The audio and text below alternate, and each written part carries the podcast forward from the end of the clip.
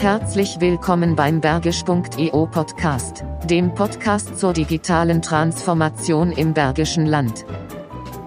Als Remscheider Jung ist er seit 20 Jahren in der Politik aktiv. Er vertritt den Wahlkreis Remscheid-Rade vom Wald im NRW-Landtag und leitet die SPD-Fraktion im Remscheider Stadtrat. Über die Herausforderungen von Lokalpolitik in Zeiten der Digitalisierung und die daraus resultierenden Auswirkungen für eine kleine Großstadt und deren Bewohner sprechen wir mit unserem heutigen Gast, Sven Wolf.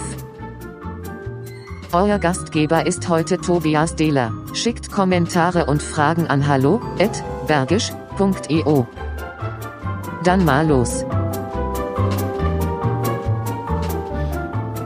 Tja, an dieser Stelle würde ich jetzt sagen, Tag, Herr Meier. Ähm, das muss ich aber leider in den leeren Raum sagen, denn Herr Meier äh, musste ganz kurzfristig absagen. Äh, insofern begrüße ich euch, liebe Hörer des Bergisch.io Podcasts, äh, zu unserer Folge Nummer 11 und ähm, äh, versuche das jetzt mal im Single-Mode, ähm, bin ja aber trotzdem nicht ganz alleine, sondern habe einen wunderbaren Gast da und deswegen starten wir auch einfach direkt mit der heutigen Folge.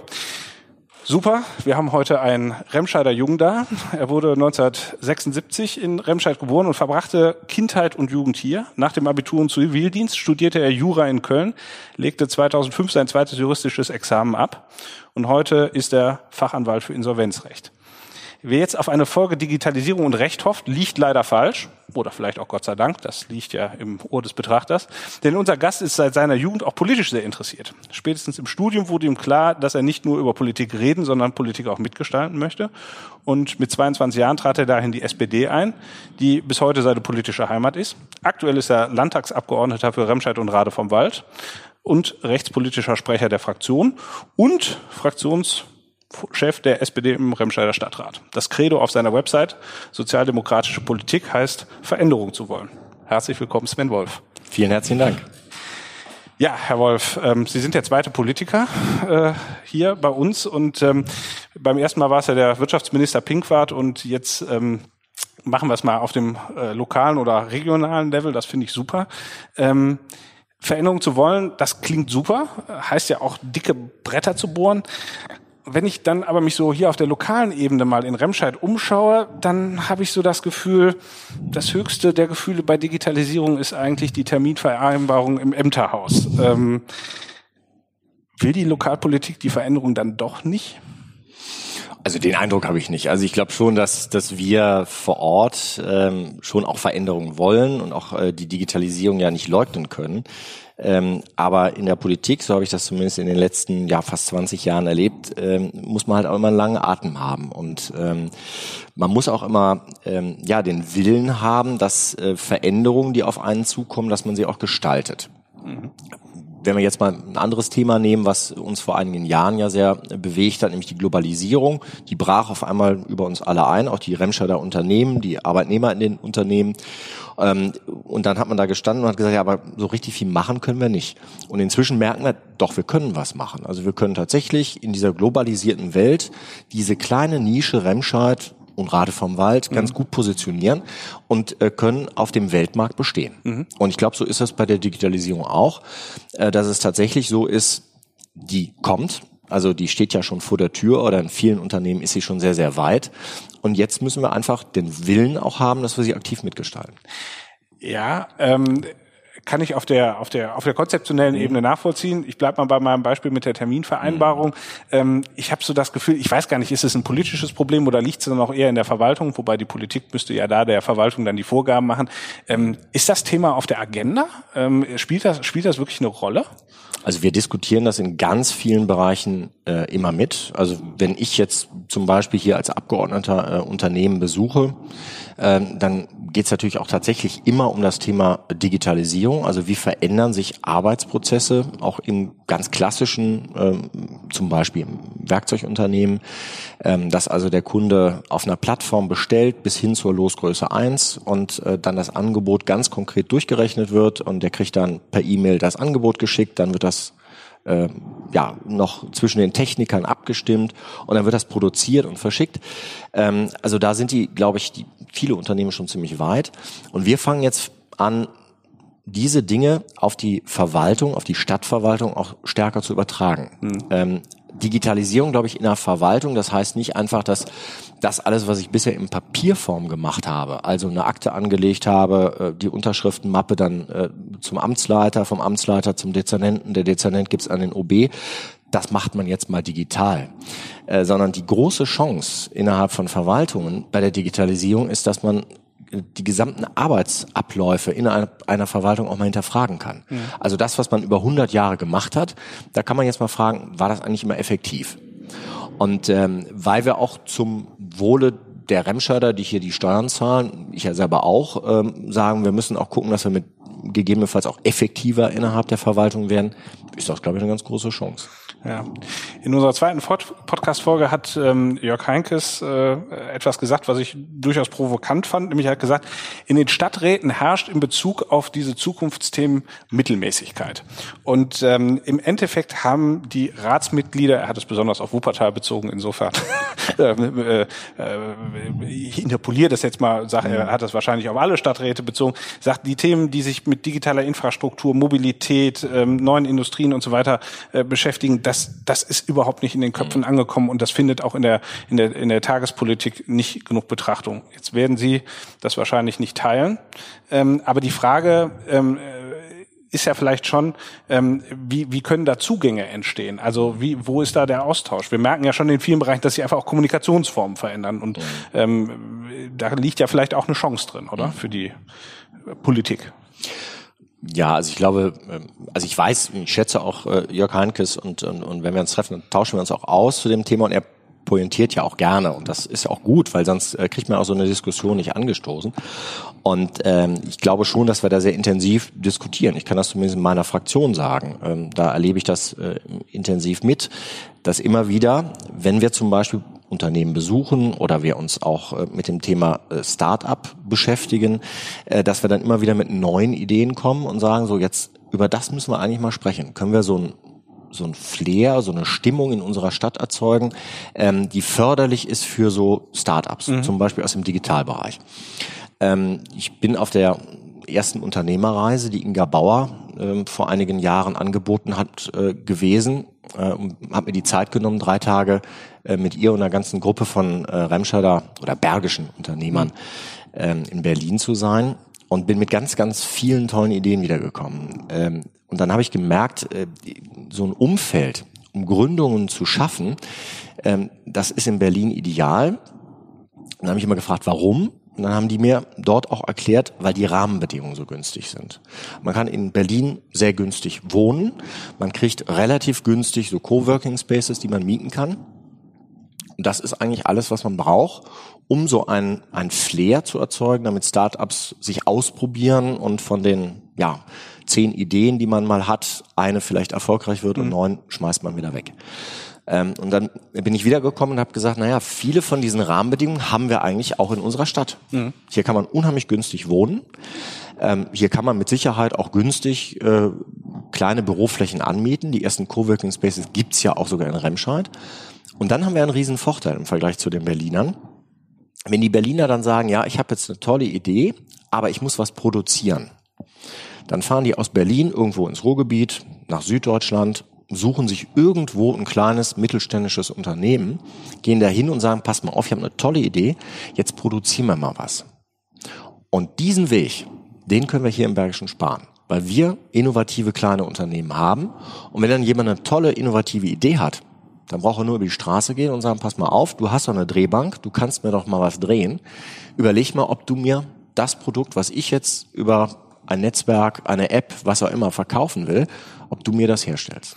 Also ich meine, schöner hätte man ja keine Argumentation für bergisch.io jetzt gerade finden können. ähm, äh, das ist ja so ein bisschen auch unser, unsere Triebfeder, da gebe ich Ihnen vollkommen recht. Ähm, ähm, aber ich habe so, das, also es ist ja auch nicht so, als würde nichts passieren. Ähm, äh, hier sind viele Menschen sehr aktiv, ähm, Gründerschmiede. Ähm, Bin ich auch äh, Mitglied? Genau, also äh, äh, die Sparkasse erzählt mir, äh, dass, dass sie sich ganz besonders dem Thema Startups widmen möchte. Also wo man hinhört, ist ja eigentlich so Brummen und Summen da und es sind auch viele Menschen, die sich austauschen und vernetzen, aber es ist glaube ich, noch nicht so ganz in der, in der, in der Breite der Bevölkerung angekommen oder ja, wir sind noch kein, kein Hotspot geworden. Der Martin nennt das immer so schön, so eine Region bräuchte eigentlich so eine digitale Aura. Ähm, und ich glaube, da ist was dran. Und ähm, äh, ich glaube, das Bergische Land hat super viele Vorteile. Ja? Also wir liegen günstig, ähm, geografisch gesehen, wir haben ähm, ein tolles Umfeld, tolle Unternehmen hier, da kann man eine Menge draus machen. Ähm, aber ähm, ja, das, das Gefühl, die Aura, die ist eben äh, nicht da und das ist, glaube ich, auch eine, eine Sache, die hat hat ja auch im Silicon Valley äh, lange gebraucht, bis sie entstanden ist. Mhm. Ähm, nichtsdestotrotz, ähm, wir haben, äh, ich glaube, es gibt einen Jugendrat, es gibt einen Seniorenbeirat und so bräuchte der Stadtrat, der Stadt Remscheid nicht einfach einen Digitalisierungs- oder Zukunftsbeirat, wo sachkundige Bürger, wo, ähm, wo die ähm, äh, sich einfach auch da mal noch mit anders einbringen? Ich glaube, das ist so eine große Querschnittsaufgabe, wenn wir die in irgendeinen Ausschuss abschieben oder mhm. einen Beirat, der trifft sich dann und wir sind alle beruhigt im Stadtrat, weil wir sagen, naja, die kümmern sich um das Thema. Äh, dann haben wir wieder dieses, dieses Problem der Transformation. Wie kommt dann die tolle Idee, die so ein Digitalrat sich überlegt, dann in den praktischen, die praktische Arbeit der Politik. Deswegen ist es, glaube ich, sinnvoller, wenn wir das überall versuchen, immer mal mitzudenken. Mhm. Also zum Beispiel, dass wir jetzt endlich diskutieren, wir haben das äh, im, im Stadtrat, unsere Unterlagen digital zu kriegen. Mhm. Jetzt sind wir da dran zu überlegen, kann man das denn auch verbindlich machen, rechtsverbindlich machen, damit wir tatsächlich alle irgendwann mit unserem Tablet da sitzen und nicht mehr mit einem Berg Papier. Wäre schon mal ein Schritt. Dazu haben wir tatsächlich inzwischen WLAN im Rat mhm. Im, im Ratssaal. Das war am Anfang gar nicht da. Mhm. Also dann saßen wir da, zumindest einige Kollegen, die das einfach mal ausprobiert haben und gesagt, ja, aber wir kommen ja gar nicht ins Netz, wir haben gar kein WLAN. Mhm. Also das sind immer so kleine Bausteine, deswegen muss man es, glaube ich, insgesamt denken. Mhm. Oder auch die Chancen bei der, ja, bei der Wiederbelebung der Innenstadt. Mhm. Ähm, da sind natürlich äh, Themen wie Digitalisierung gehören dazu. Also der stationäre Einzelhandel, der eine unglaubliche Angst hat vor dem Onlinehandel was ich auch verstehen kann. Also mhm. wenn man sich die, die Zahlen anguckt, wie viel gehandelt und verkauft wird in Deutschland, da hat der Onlinehandel inzwischen schon ein Viertel dem stationären Einzelhandel weggenommen. Mhm. Und die sind dabei, das nächste Viertel wegzunehmen. Und natürlich, wenn ich ein stationärer Einzelhändler wäre, dann hätte ich total Angst davor, dass ich immer mehr Kunden verliere mhm. und Umsätze verliere und Gewinn verliere. Mhm. Und die Antwort darauf kann doch eigentlich nur sein, dass unser stationärer Einzelhandel sich dem Online-Markt einfach auch bemächtigt und sagt, ja, du kannst zu mir kommen, du kannst bei mir das Produkt kaufen, wie zum Beispiel die Brille mhm. bei Frank Berghoff. Und ich kann die aber auch online beim kaufen. Mhm. Also diese Verzahnung zwischen dem Stationären und dem Online, also Sie merken, ne, Digitalisierung spielt in unheimlich viele Bereiche rein und deswegen fände ich es schade, wenn es nur in einem Bereich irgendwie diskutiert wird. Ja, ähm, ich kann das nachvollziehen, aber äh, klar, es ist auch so ein bisschen die normative Kraft des Faktischen. Ne? Also Amazon ist eben aus dem Leben der meisten Menschen nicht mehr wegzudenken und mhm. das wird der stationäre Handel auch nicht mehr ähm, zurückholen können.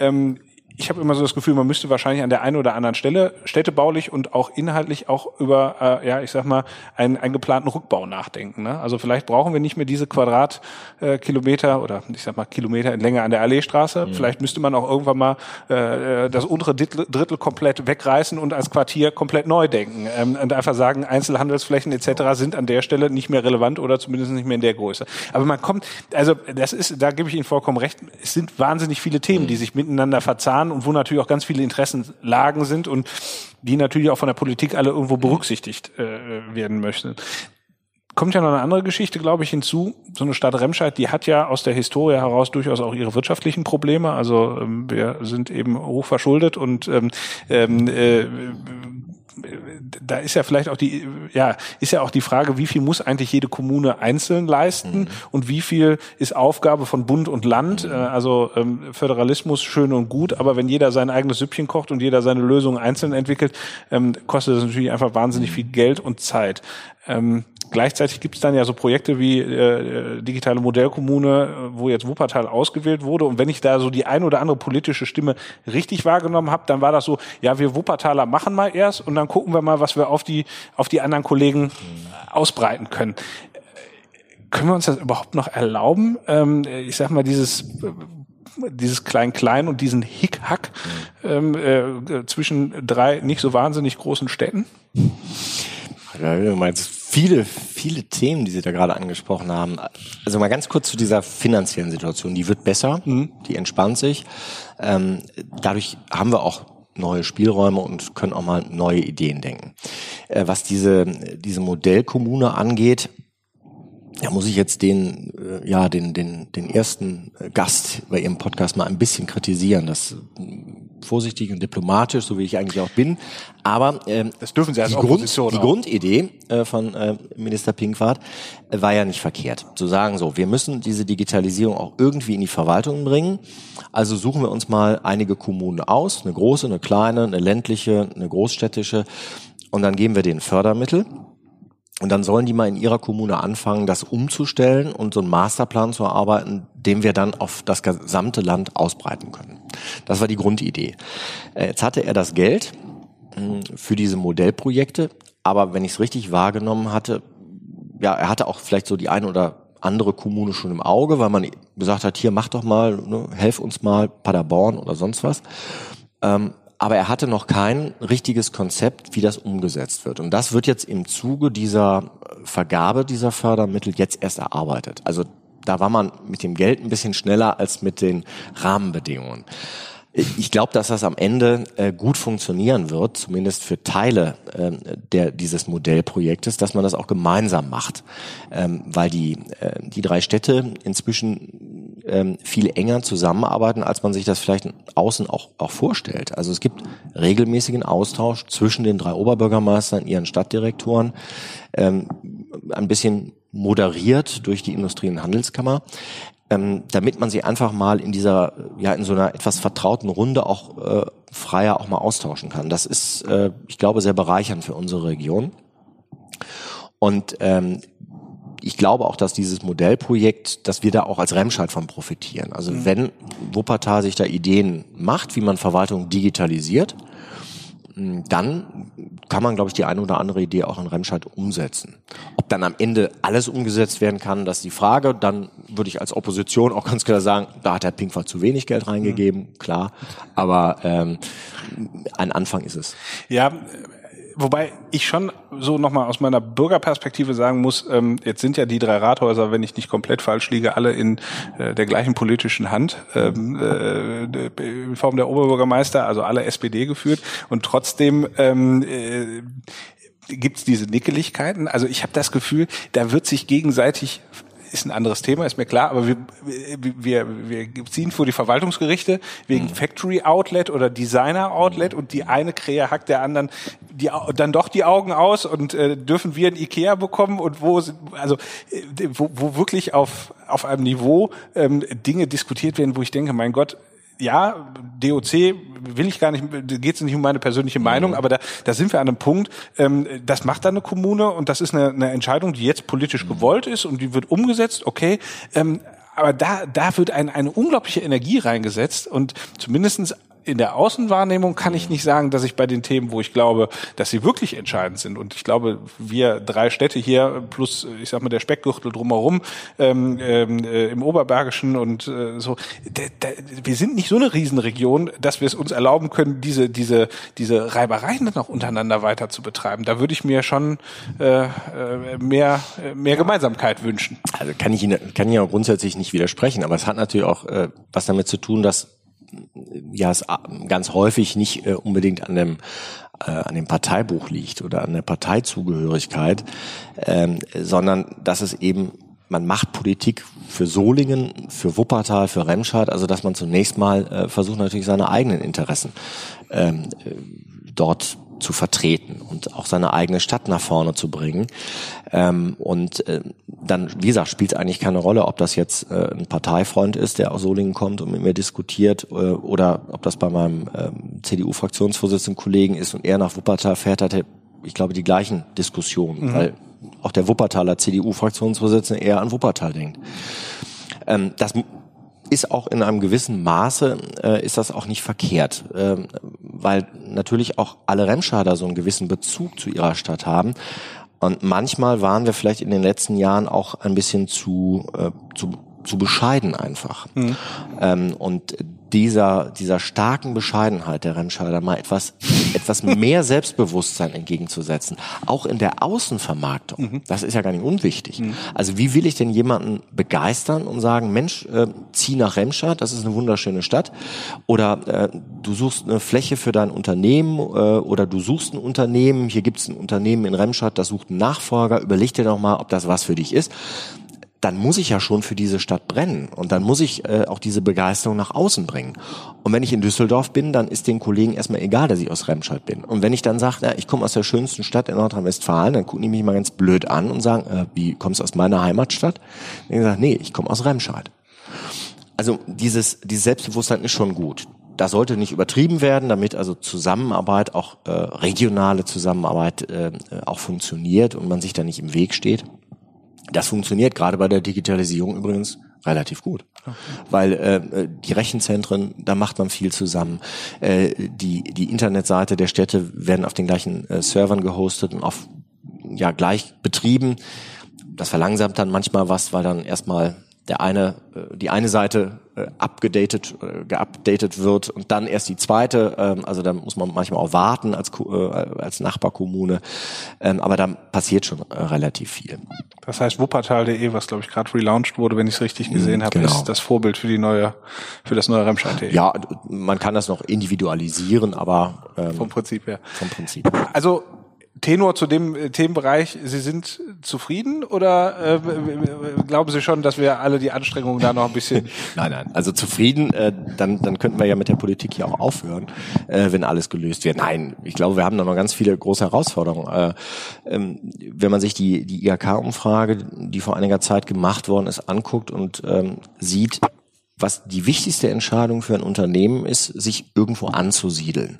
Dann würde man wahrscheinlich so aus einer allgemeinen Diskussion heraus sagen, naja, das sind Lohnkosten, das Gewerbesteuerhebesatz oder sonst irgendwas oder überhaupt eine Gewerbefläche.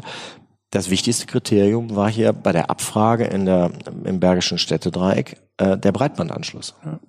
Das heißt, ein ganz profanes Infrastrukturmittel, also profan jetzt mhm. nicht, weil es einfach ist, aber weil es ja, ich meine, da geht es um Kabel.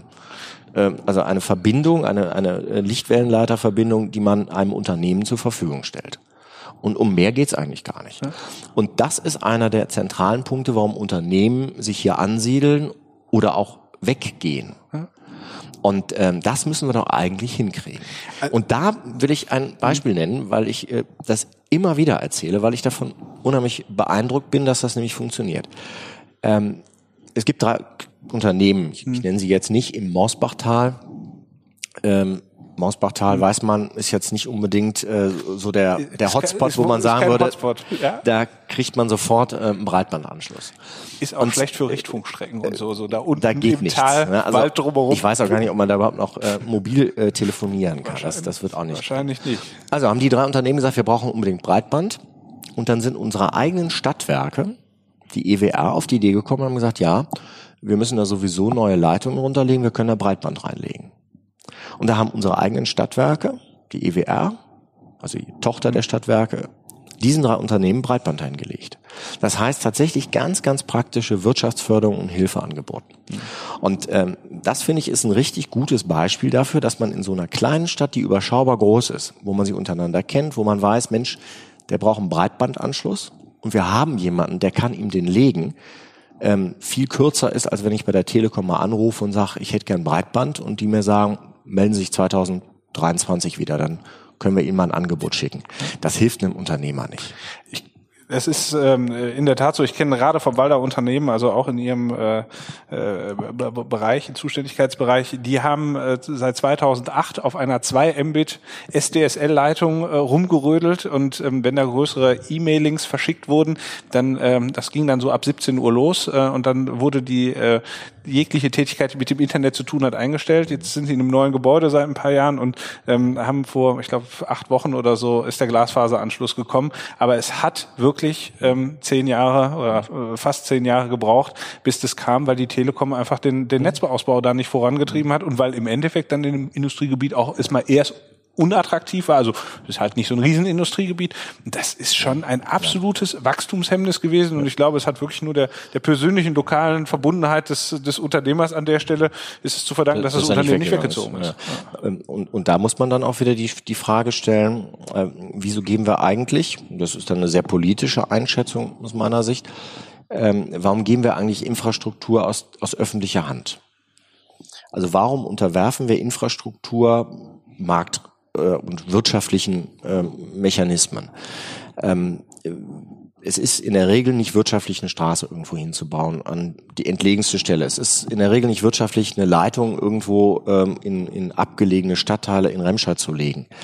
Ähm, auch Bahnanschlüsse irgendwo hinzulegen, wo nur vielleicht einmal am Tag ein Zug fährt, ist wirtschaftlich nicht vertretbar.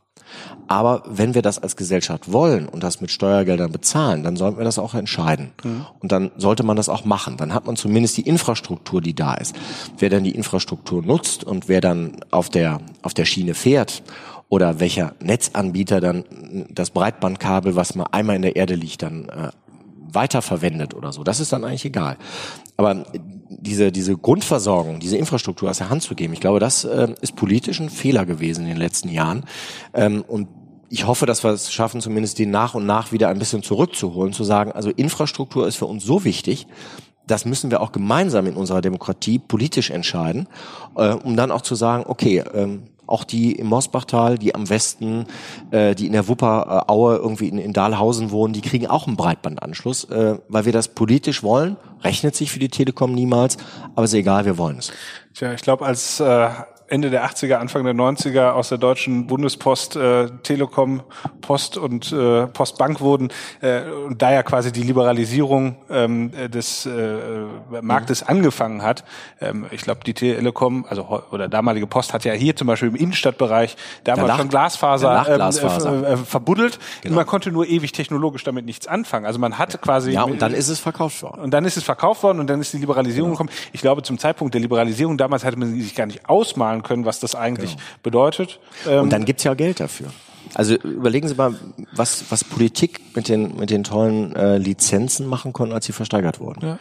Die Lizenzgebühren für Mobilfunk. Ja. Dann sind die versteigert worden und äh, die Bundesrepublik oder die Politik in Berlin schwamm in Geld. Das wurde ja mit vollen Händen ausgegeben. Es gab danach äh, Mittel für den Ausbau von Kindergärten und so weiter, weil man einfach diese Milliarden, die man durch diese Versteigerung der Lizenzen eingenommen hat, die musste man ja irgendwie wieder unters Volk bringen. Das war ja auch schön. Ne? Das macht Politik ja auch gerne. Die Kehrseite ist, dass wir jetzt, auch da muss Herr Pinkwart jetzt reinspringen und muss sagen, jetzt muss ich einen Mobilfunkpakt aufrufen und muss mal alle Netzanbieter an einen Tisch holen, weil inzwischen das Netz so schwach geworden ist, ähm, dass tatsächlich, man, ich erlebe das ganz häufig, fahren Sie mal mit dem Auto durch die Kohlfurt, Sie wissen genau, sagen. wo die Stelle ist, wo Sie kein Telefonat mehr führen können, weil ja. es abbricht. Dann müssen Sie um den Berg rumfahren und dann können Sie äh, äh, wieder neu wählen und dann äh, können Sie weiter telefonieren. Ähm, oder wenn man mitten in der Innenstadt steht, dann habe ich teilweise keinen Mobilfunkempfang. Das kann ja nicht sein. Ja. In meinem Büro gibt es bestimmte Stellen, da kann ich mich nicht hinstellen mit meinem Telefon, weil ich da nicht telefonieren kann. Ich habe keinen Empfang. Und das Absurde das ist natürlich bei den UMTS-Lizenzen, die da für teuer Geld ja. versteigert wurden, dass das natürlich A auf die Preise umgelegt genau. wurde. Im Endeffekt, Irgendwo der Bürger, ja, äh, genau, also die, die Refinanzierung mhm, ist da. Wir haben mit Abstand die höchsten ähm, äh, äh, Mobilfunkkosten ja. in Europa. Wir haben äh, Tarife mit 250 MB Datenvolumen. Das ist immer noch marktüblich und ähm, es gibt genug Länder, da ist Datenvolumen unlimitiert limitiert. Ja. Da brauche ich schlicht und ergreifend keinen Festnetzanschluss mehr zu genau. Hause. Ähm, und wir haben eigentlich alle noch einen Festnetzanschluss, damit wir, also ne, zu Hause ist da, wo das WLAN-Symbol leuchtet. Das ist schon auch ziemlicher Irrsinn. Da, wobei ich denke, man kann der Politik nicht immer den Vorwurf machen. Teilweise war vielleicht auch einfach nicht absehbar, wo die Entwicklung hingeht. Das man muss dann aber auch. vielleicht auch bereit sein, Entscheidungen auch vielleicht auch wieder zurückzunehmen. Genau, das, und deswegen ist es ja auch wichtig. Sonst wären wir, wie gesagt, Sie haben ja gerade gefragt, was müssen wir verändern? Und da muss man bestimmte Dinge auch nochmal zurückholen und hinterfragen. Und das ist so ein Punkt, ähm, wo ich immer sehr leidenschaftlich für kämpfe und sage, bei der Frage der Infrastruktur, wir haben es aus der Hand gegeben, wir müssen uns die Frage stellen, holen wir uns das irgendwann mal für uns alle gemeinsam zurück, damit wir wirklich entscheiden können. Ja. Herr Wolf, das ist ein spannender Teil unseres Gesprächs. Ich würde gerne noch auf einen anderen Teil kommen, mhm, und gerne. zwar auf ein ganz klassisch sozialdemokratisches Thema, nämlich eigentlich gute Arbeit, mhm. ähm, die Veränderung der Arbeitswelt. Ähm, da gilt ja historisch gewachsen, ähm, der ähm, äh, den, den Arbeitnehmerinnen und Arbeitnehmern ähm, ja die besondere Aufmerksamkeit ihrer Partei. Ähm, viele Strukturen und Gesetze, die wir heute vorfinden, stammen ja im Endeffekt aus der Zeit der Industrialisierung. Ähm, auch unser Bildungssystem ist noch auf sehr klassisches Lernen ausgelegt, um gute äh, Arbeitnehmerinnen und Arbeitnehmer zu schaffen für Berufe, die es wahrscheinlich in der Zukunft so äh, nicht mehr gibt. Sind Sie der Meinung, dass ähm, sich, also ist die Digitalisierung so gesehen ähm, äh, in der Zukunft für die Arbeit gut oder müssen äh, sehen Sie es eigentlich mit Sorge die Tendenzen, die sich so äh, in den letzten Jahren abzeichnen und die sich wahrscheinlich noch beschleunigt werden in den nächsten Jahren? Das Problem ist, dass ich jetzt grundsätzlich kein Pessimist bin, sondern äh, das ist jetzt kein Problem. Bin ja eher ähm, eher optimistisch. Ähm, äh, also sehe ich eher die Chance. Ähm, also jede jede Stufe der industriellen Veränderung oder Revolution, ähm, wenn man das so nennen will, äh, hat auch immer dazu beigetragen, dass äh, bestimmte soziale Fragen neu gestellt wurden. Das ging auch teilweise nicht anders, weil zunächst musste äh, die Gesellschaft ja auch äh, sich verändern, auch die Arbeitsrahmenbedingungen äh, mussten sich verändern und dann stellte sich auf einmal die Frage, wie ist das denn eigentlich mit einer Krankenversicherung?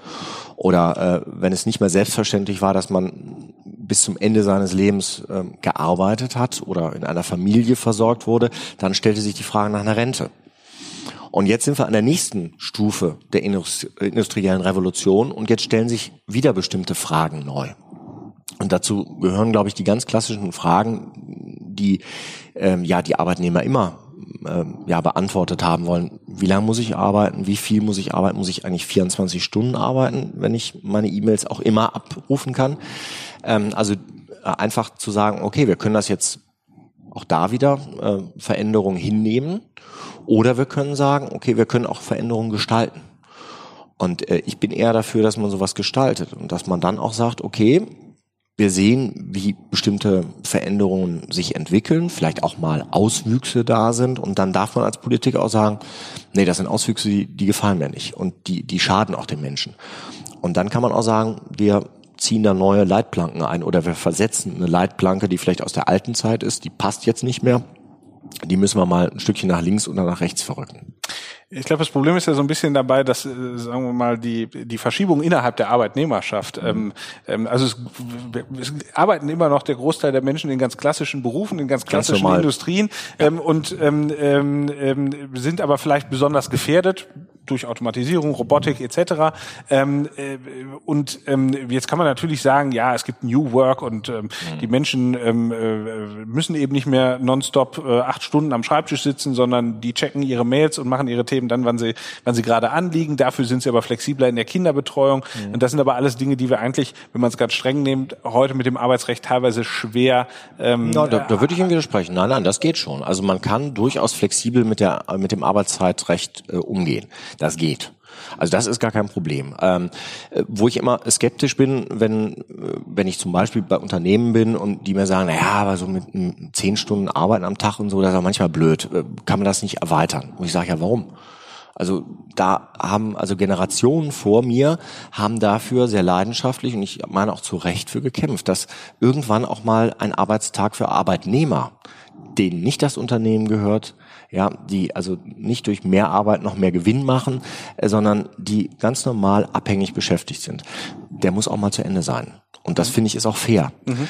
Ähm, und äh, alles andere, alle anderen Zeitmodelle, wie was weiß ich, Berufsbereitschaft, äh, Opt-out-Modelle und so weiter, das ist ja alles abbildbar. Aber irgendwann muss auch im, zum, ja, aus dem eigenen Interesse des Unternehmers muss der Arbeitnehmer auch mal eine Ruhephase haben und er muss sich mal regenerieren, weil ich will ja, dass er am nächsten Tag genauso fit wieder ins Büro oder in die Fabrik kommt, um weiterzuarbeiten. Mhm.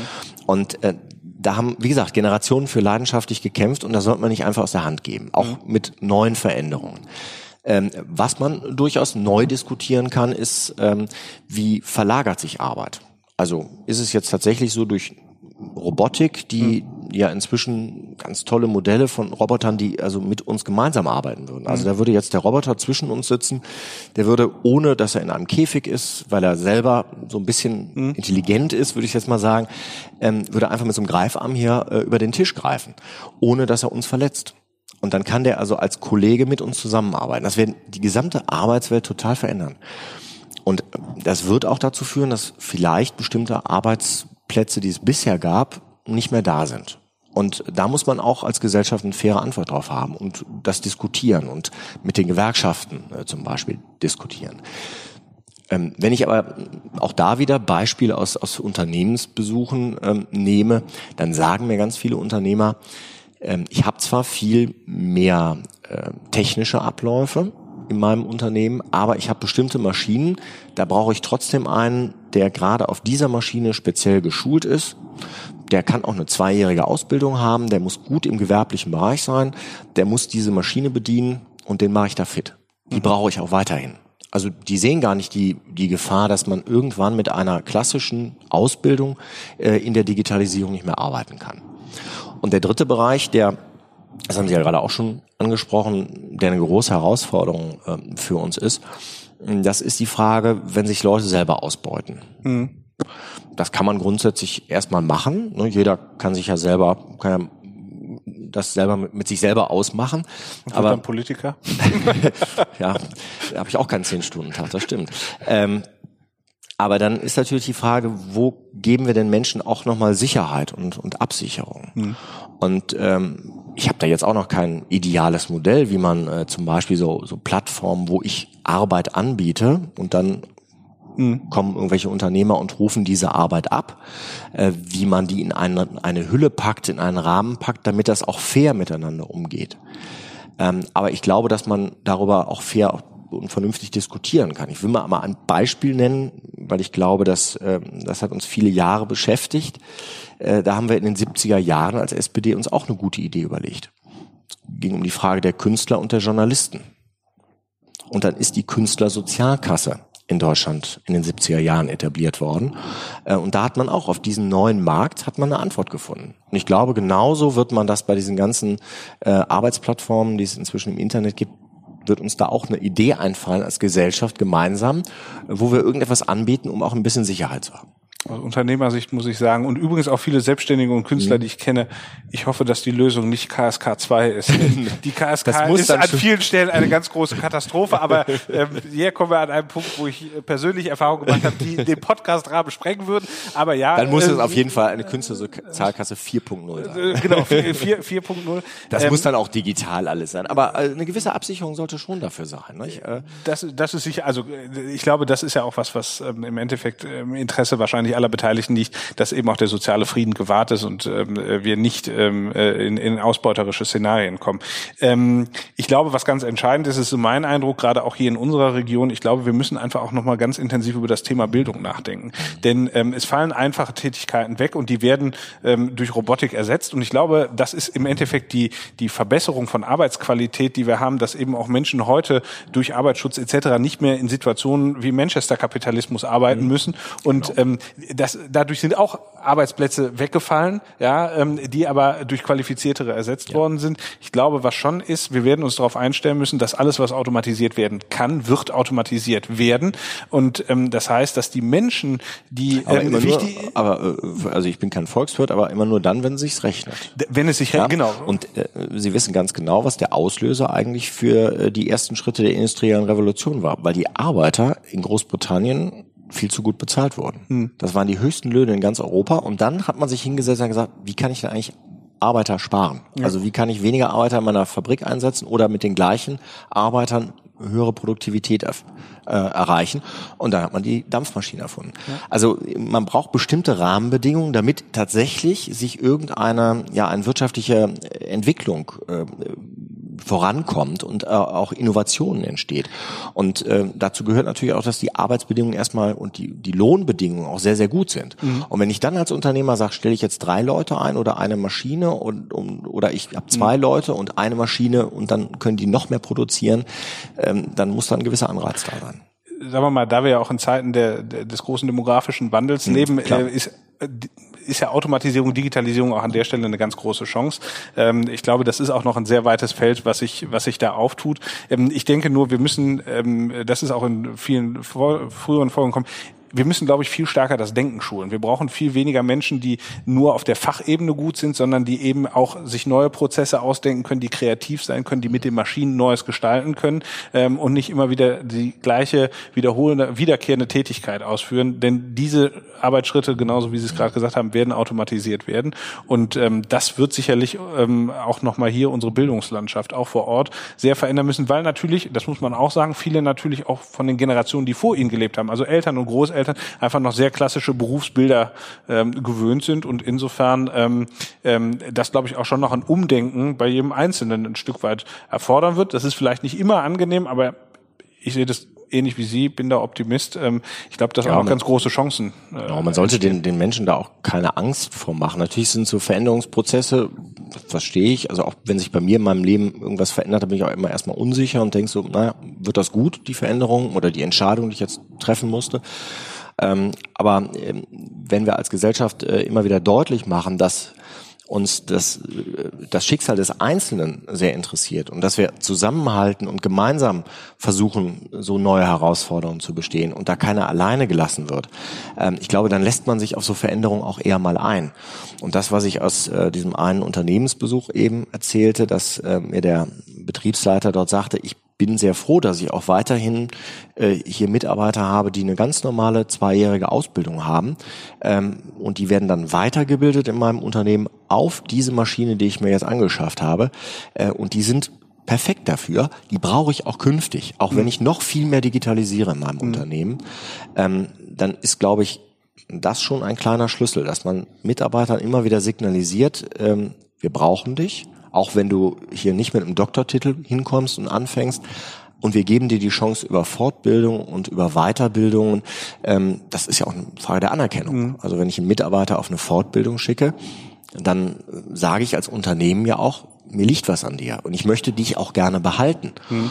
Und ähm, man kann ja überlegen, ob man sowas eventuell auch mal zu einer einem, einem Recht auf Fortbildung weiterentwickelt und dass ein Unternehmer das auch mal einfordern kann, sagen kann, Mensch, ich will auch eine Chance haben, dass ähm, wer auch immer diese Fortbildung dann bezahlt, äh, ich die Möglichkeit habe, mich weiterzuentwickeln, um mhm. keine Angst haben zu müssen vor dem, was morgen passiert.